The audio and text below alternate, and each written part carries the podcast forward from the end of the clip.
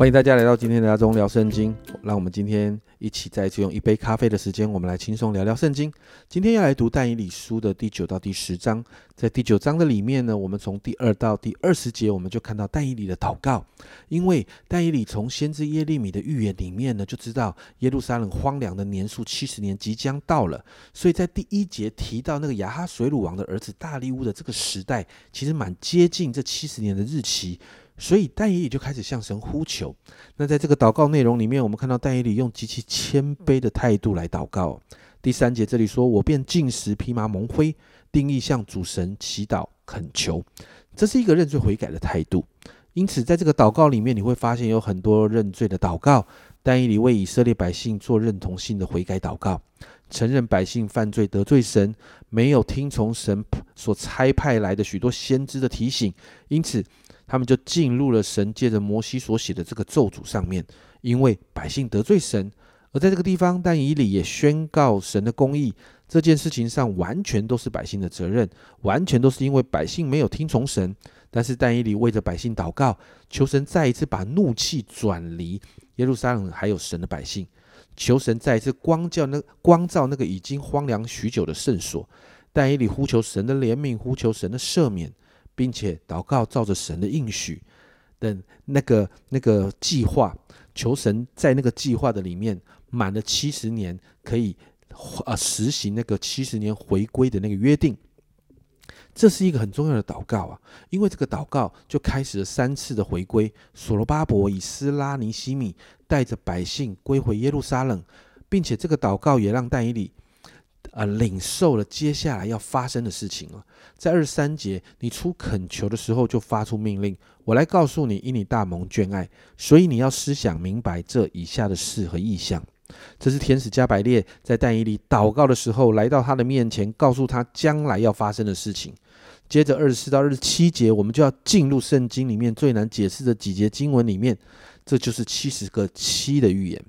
在日四节这里说，为你本国之名和你的圣城，已经定了七十个七，要止住罪过，除尽罪恶，赎尽罪孽，引进永义，封住异象的预言，并高至圣者。在这一个里面，我们看到神为百姓跟圣城定了七十个七，这七十个七有六个目的，三个消极的是止住罪过，除尽罪恶。赎尽罪孽，而三个积极的是引进容易、封住异象和预言，并高至圣者。因此，接下来的预言都是为了达成这六个目的。而在这个预言，呃，这个预言里面，七十个七里面分为七个七、六十二个七，还有最后一个七，就是一期之内、一期之半。那在第一个阶段的七个七，就是从古列王下诏犹太人可以归回到尼西米重建圣城。那在这个期间，我们就看到有三次的回归，而且有先知哈该还有撒加利亚帮助百姓重建圣殿还有城墙。第二个阶段是六十二个七，那这个六十二个七是指尼西米重建圣城到受高者被剪除，也就是耶稣基督受难。那这个地方的重点就是在那个艰难的时候，耶路撒冷连城带壕都必重新建造，一直到那个非人手所凿出来的石头，也就是。人子耶稣基督降生，为人的罪钉在十字架上面。这也就是二十六节说的：过了六十二个期，那受膏者必被剪除，一无所有。那在二十六节的后半部，这里说到：必有一王的名来毁灭这城和圣所，之中必如洪水冲没，必有征战，一直到底。荒凉的事已经定了。这是谈到耶稣复活升天之后，犹太人想要用自己的方式来建立帝国，但罗马政府不同意，因此就派了提多将军呢，这个提多将军来毁坏圣殿，抢走圣殿里面的物品，甚至后来还还污秽圣殿，然后放火烧了圣城圣殿，圣殿就被毁掉。这也就谈到预表着幕后其实有许多的灾难。接着第三个阶段是从耶稣受难到耶稣第二次再来。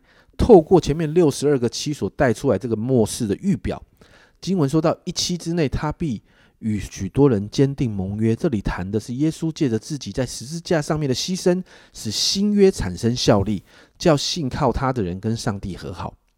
接着一期之半，他必使祭祀和贡献止息。谈到的是弥赛亚被杀害，耶稣基督因着人的罪钉在十字架上面所流的宝血，让人的罪被赦免，所以新约因此生效，旧约的祭祀和贡献就止息了。接着你就开始看到谈到经文，就谈到幕后撒旦的作为，而这个撒旦的预表其实就是之前提过的，在但以理书第八章提到的那个小角安提阿古逝世，这是我们前面提到的。他如何在当时呢？呃，跟呃怎么样毁坏圣殿、污秽圣殿，然后迫害百姓等等等等。那这个东西其实跟幕后那个敌基督要来做的事情，用各样的诱惑、苦难毁坏神的百姓是一样的。因此，在耶稣第二次降临的时候，到撒旦被审判的结局为止，这是第三个阶段。因此，但以理的祷告，你看到就带出幕后日子的预言，不仅仅预言被掳归回的日子，更是预言耶稣基督第一次降生，甚至预言到幕后的日子。到了第十章的时间点是在第九章启示后的两年。那但以理领受许多启示的时候，其实你知道那一次那个时段，呃，第一批的犹太人已经回归了。年老的但以理知道神的话必定成就。我们看到过去但以理没有。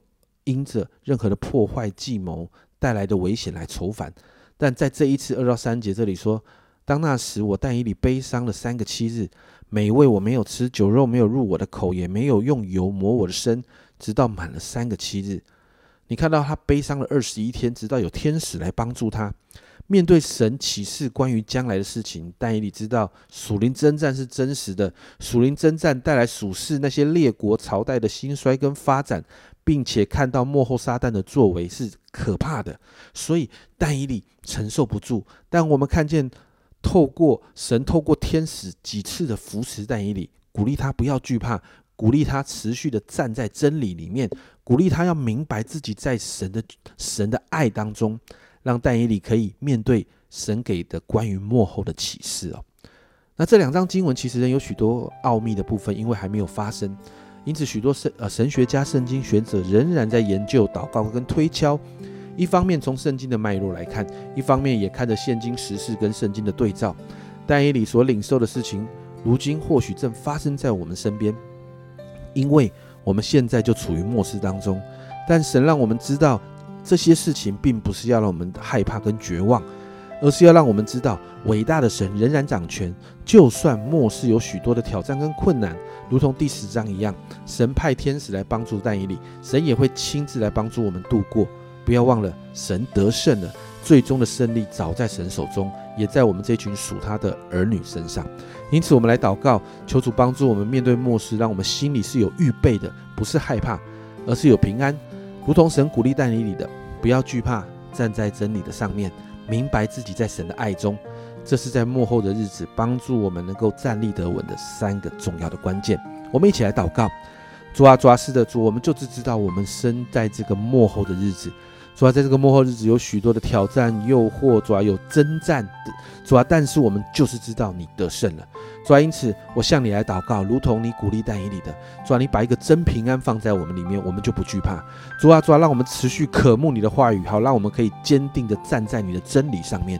主啊，主啊，让我们知道我们的身份是你的儿女。主啊，因此主啊，我们常常在你的爱里面。主啊，在你的爱里面就没有惧怕了。主啊，我向你来祷告，在幕后的日子，帮助我们每一位都站立的稳。谢谢耶稣，这样祷告，奉耶稣基督的圣名求。